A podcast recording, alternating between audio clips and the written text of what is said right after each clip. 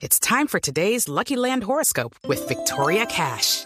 Life's gotten mundane, so shake up the daily routine and be adventurous with a trip to Lucky Land. You know what they say. Your chance to win starts with a spin.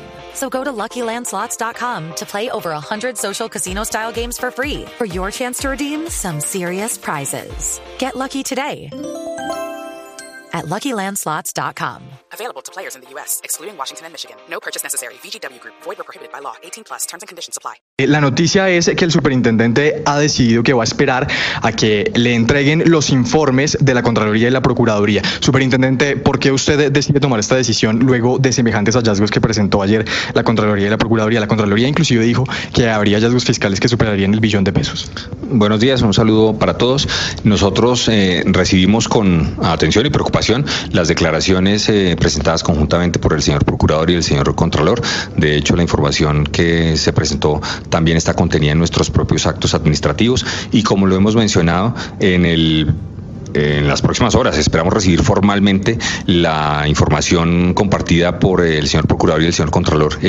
Ayer para que dentro del debido proceso y dentro del ámbito de nuestras competencias podamos tomar la decisión de fondo dentro de los cinco días hábiles que la Procuraduría seguramente nos dará para pronunciarnos. Néstor, lo escucha el superintendente.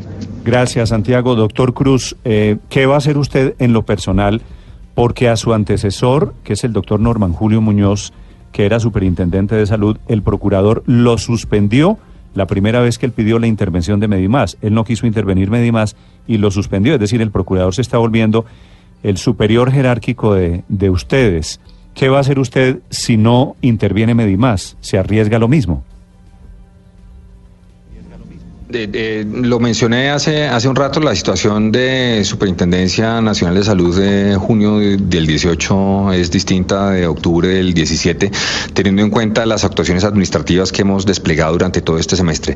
La iniciación de dos investigaciones, la imposición de eh, una de esas dos investigaciones ya después de haber concluido el debido proceso para superar barreras a los afiliados, lo que ha significado la imposición de la figura de un contralor que al interior de la entidad nos permita identificar más temas que puedan llegar eventualmente a tener hallazgos de orden disciplinario, fiscal o penal, nos dan eh, institucional y personalmente la tranquilidad de estar actuando la órbita de nuestras competencias y respetando el debido proceso. Pero, Esperamos pero decir... en el curso de las próximas horas, como, como digo, eh, recibir formalmente lo que el señor Contralor y el señor eh, Procurador no, han compartido para tomar decisión de fondo eh, sin ningún tipo de contemplación, sin ningún tipo de duda frente a lo que significa la importancia de la atención para los hoy 4 millones 200 mil pacientes, que 200 mil usuarios que están afiliados a Medimas. Señor Superintendente, es decir, usted tiene una alternativa. Si usted no interviene Medimás, ¿usted se siente tranquilo?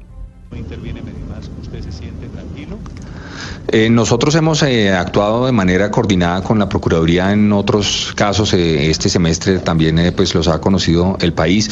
Ha sido una colaboración armónica, ha sido una cooperación interinstitucional, ha habido información muy fluida y una comunicación muy fluida y eso nos permite pues compartir la información que de hecho ayer compartió el señor Procurador, haber he hecho un seguimiento absolutamente eh, estricto a la operación de esta EPS, haber enviado los mensajes contundentes frente a la no tolerancia de barreras a los usuarios de esta EPS y de ninguna otra. Y en esa medida, como digo, estamos eh, esperando formalmente la documentación para proceder.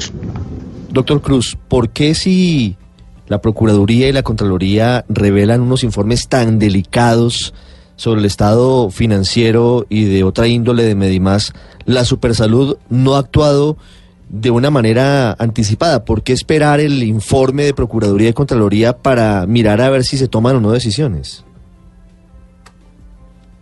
Ricardo, una, una claridad para, para usted y para todos los oyentes. La superintendencia sí ha actuado. Eh, y le recapitulo.